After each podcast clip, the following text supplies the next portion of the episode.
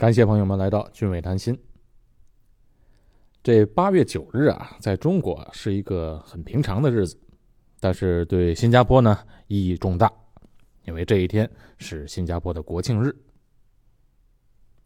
哎，我在一九九七年八月九日啊，就有幸来到了新加坡参加当年的国庆庆典的演出。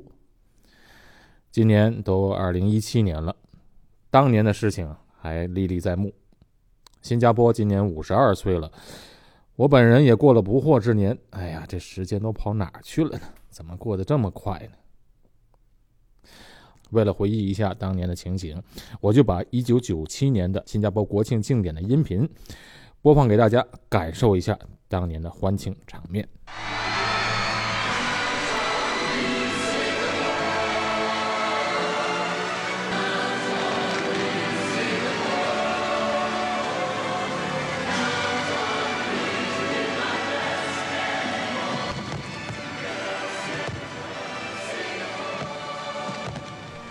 虽然过了二十年了，听到当年自己经历的现场的气氛，还是很有感触。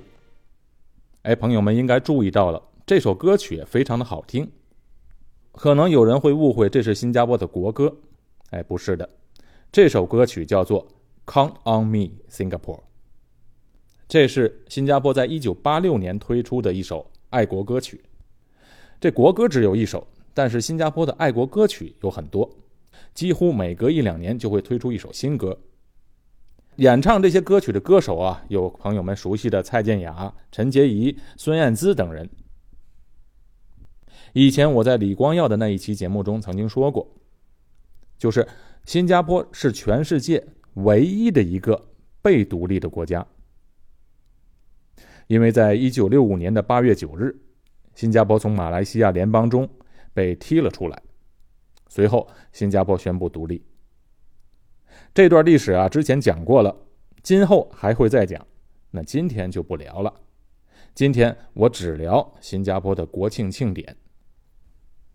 我在一九九七年的时候，曾经是亚洲青年交响乐团的团员，在那一年来到新加坡演出，而且还参加了当年的国庆庆典。当年的一些具体的经历啊，有的都忘记了。但是有两件事我记得特别的清楚，一个就是啊，感觉新加坡这么小的国家，国庆的庆典的规模很大，在体育场内，几万名的观众在沸腾。我记得那一年的体育场的地上啊，都铺满了蓝色，看起来像一片蓝海，而观众席上的观众穿的都是红白相间的衣服。因为新加坡的国旗啊是由红色和白色两种颜色构成的，而且很多的观众啊都是全程在那里摇摆的小国旗。到了夜色降临的时候，还拿出发光的荧光棒挥舞，都在那里大声的唱歌和喝彩。当时给我的感觉就是啊，新加坡人特别的爱国，全是发自内心的那种激动。特别是当李光耀走入会场的时候，全场的观众全站起来了，气氛是更加的沸腾。到了晚上放烟火的时候啊，那场面是更加激动了。刚才给朋友们听的音频啊，就是放烟火最高潮的时刻。当年对新加坡国庆的第二个印象就是，哎，看到满大街到处都是新加坡的国旗在飘扬。无论是在酒店、商业中心，还是在居民区，随处都可以看到大量的红白相间的国旗。虽然当时在国内的国庆也是到处挂满了国旗，但是一般都是在单位、学校或者比较重要的场所挂国旗。哎，不像在新加坡，居民区内到处也飘着国旗。后来来到新加坡工作居住了一段时间后啊，才慢慢的了解到，原来这些挂国旗的人们都是自发的。没人组织，都是自己买来的国旗挂在家的窗户前。当然，也有组织好的，像在一些祖屋区内，有个别的整栋楼都整整齐齐的挂着好多面国旗，那肯定是居民区的联络所，也就是居委会组织的。但是绝大多数的居民啊，都是自发的去买一面国旗来挂的。那当然，这国旗也不贵啊，国庆期间超市就有卖的。哎，前几年两块钱一面国旗。这几年的物价涨了，我昨天还在超市看到有卖的，一面国旗现在是两块六毛新币。国旗价格不贵，但这么多的新加坡家庭都买了国旗，不怕麻烦的把它挂在窗户外，而且还不能一直挂着，好像国旗法有规定，国庆过后一个月内还要把它摘下来。哎，不光是在家里的窗户外挂国旗，国庆期间啊，很多人也把自己开的车装饰一番，贴上国旗的标志。哎，这么不厌其烦的做这个事情啊。从这个细微的小事上就能看出，新加坡人的爱国精神是发自内心的。国庆期间的庆典活动啊，真是一个全民参与的活动。比如说，参加庆典的门票每年都是一票难求。去年在新加坡新的体育馆，哎，这个体育馆能容纳五万多人，每年都是采取抽签的方式让新加坡公民去拿票。现在都是网上参加抽签有的人啊，连续抽签了好多年，运气不好的都拿不到票。但是小学生们有机会去观看。小学五年级的学生啊，都可以参加这国庆的预演，哎，就是彩排了。全部的五年级的小学生都有机会去参加彩排。这彩排的全部的节目以及海陆空的阅兵都能看到。哎，为什么是小学五年级呢？因为低于五年级的孩子太小，六年级的学生准备参加小六会考太忙。我女儿今年就是小学五年级，哎，她上个月就参加了国庆的预演，哎，非常兴奋。回来后啊，就不停的跟我们讲国庆庆典的节目。这新加坡的学校啊，也没有什么爱国主义教育，让小学生们去观看一次国庆表演，在他们心里留下了一个忘记不了的回忆。全民参与的国庆，不光体现在观众上，而且也体现在表演节目的人上，特别是一些舞蹈节目、团体节目。这些节目啊，都不是由专业的舞蹈演员去参与演出的，而是由普普通通的人是参与排练演出。比如啊，去年就有一个团体的舞蹈表演，我看了还特别有感触。这个节目啊，都是由。中年妇女，四十多岁到六十多岁的大妈们，排练出来的一个节目。哎，他们可是在国庆的半年前就开始，利用自己的业余时间，好多人啊都是下班之后去参加排练的。这些人表演的舞蹈，那肯定没有专业的舞蹈演员那么标准的身材、整齐划一的舞姿那么的精彩。但是我觉得这样的节目非常好，让普通人。爱自己国家的人参与进来，参与到节目当中，这本身就很精彩了。喜欢我节目的朋友们，请别忘了点击订阅键。每年的这个国庆庆典，人们最喜欢看的就是军队的阅兵表演了。如果你要在七月份、八月初来新加坡旅游的话，你在东海岸或者圣淘沙就会经常看到。有两架直升飞机拉着一面巨大的新加坡国旗，在海岸线上飞来飞去，那个就是在做彩排。庆典的时候啊，这面巨大的国旗会飞临到阅兵现场。当然还有其他的一些表演，比如跳伞、空军的特技表演等等。但是，人们最喜欢看的还是陆军的步操阅兵。为什么呢？因为这些都是子弟兵嘛。我以前的节目曾经介绍过，在新加坡是全民服役制度，每一位男孩都要当兵。上大学之前一定要当满一年零十个月的兵，哎，不管是什么人，都要经过军训的洗礼。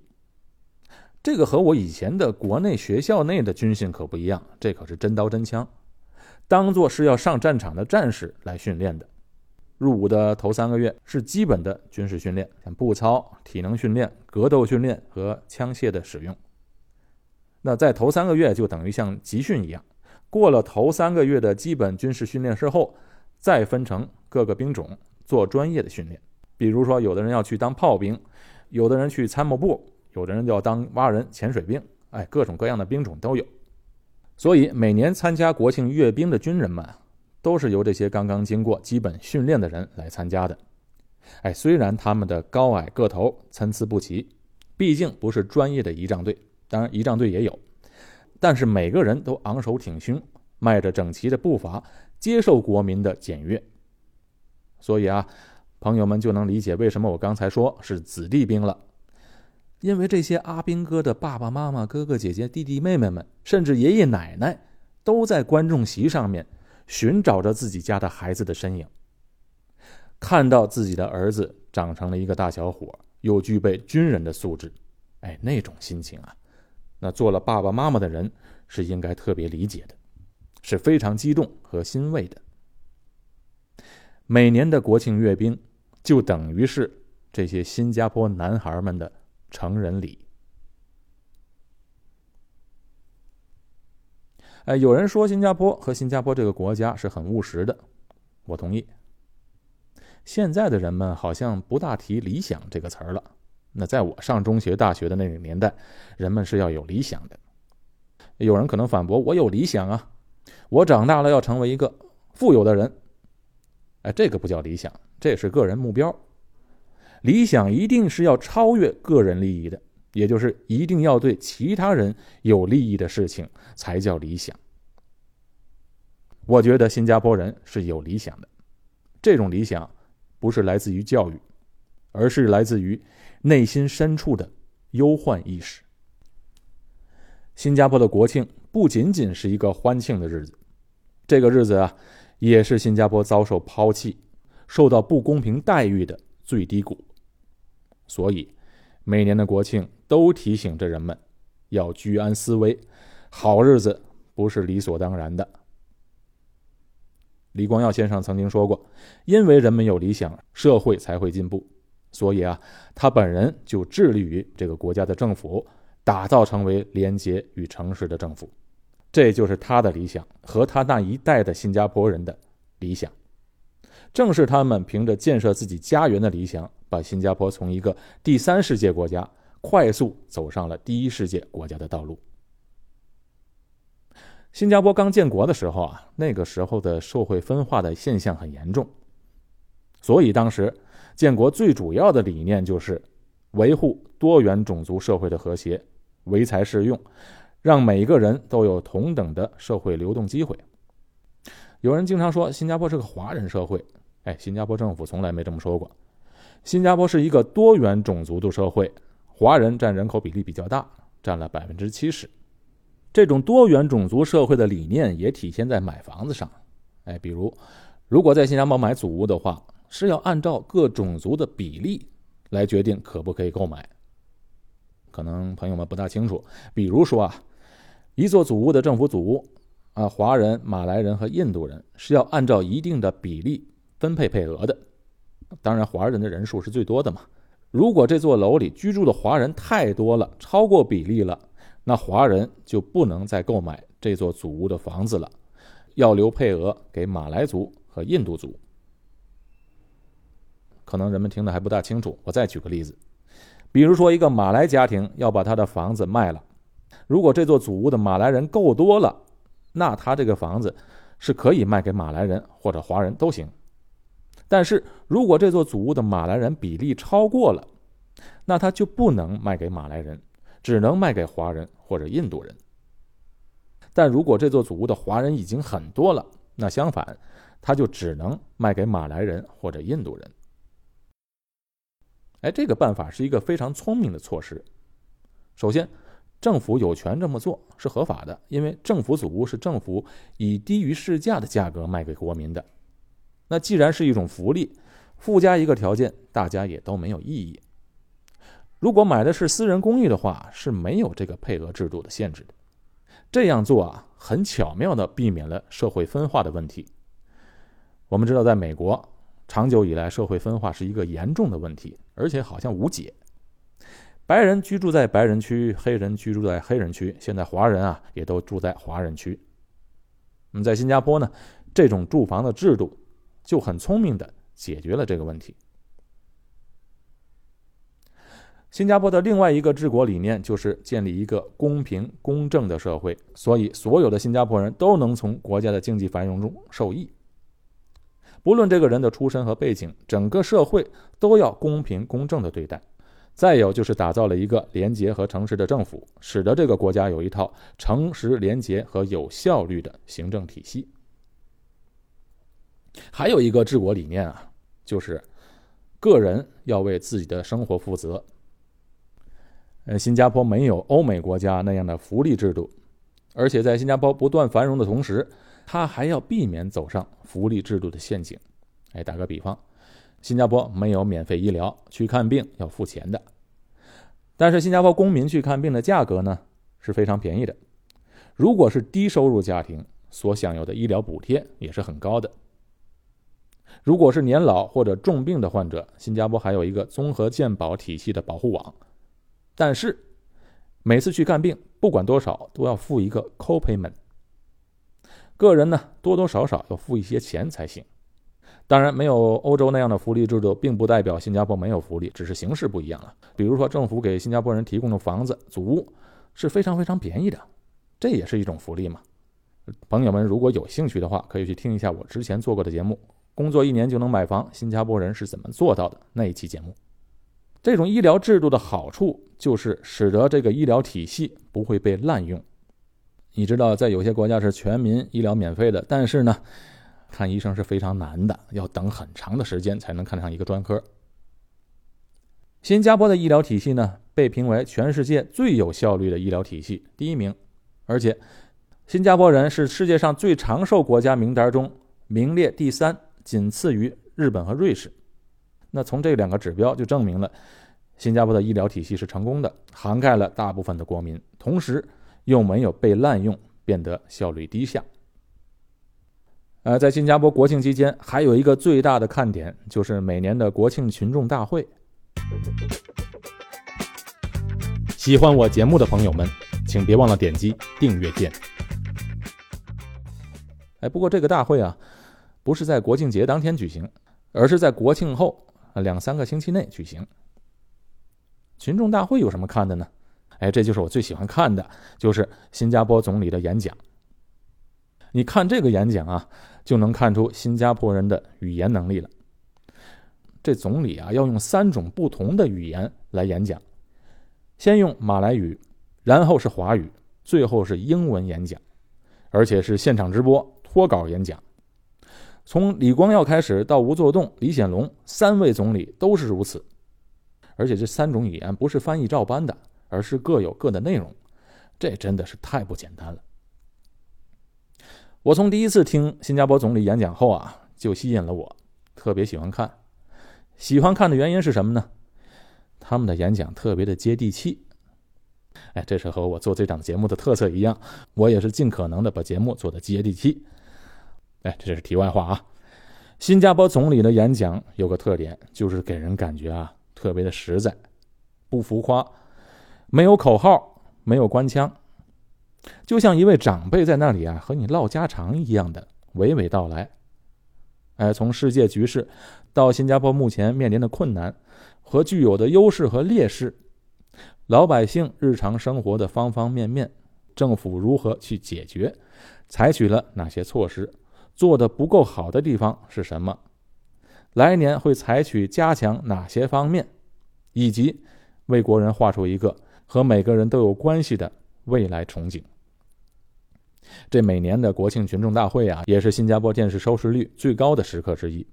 大多数的新加坡人都会坐在电视机旁，想要了解总理今年会讲些什么，因为啊，他讲的东西和每个人都有切身的关系。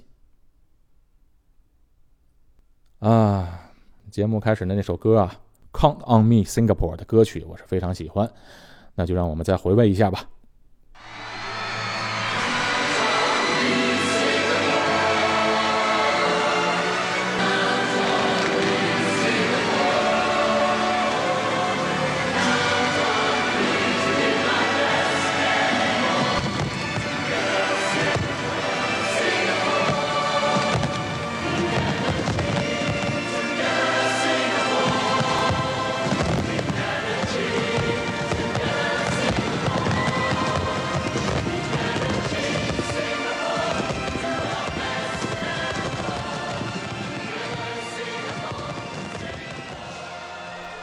关于新加坡的国庆，就给大家介绍到这里。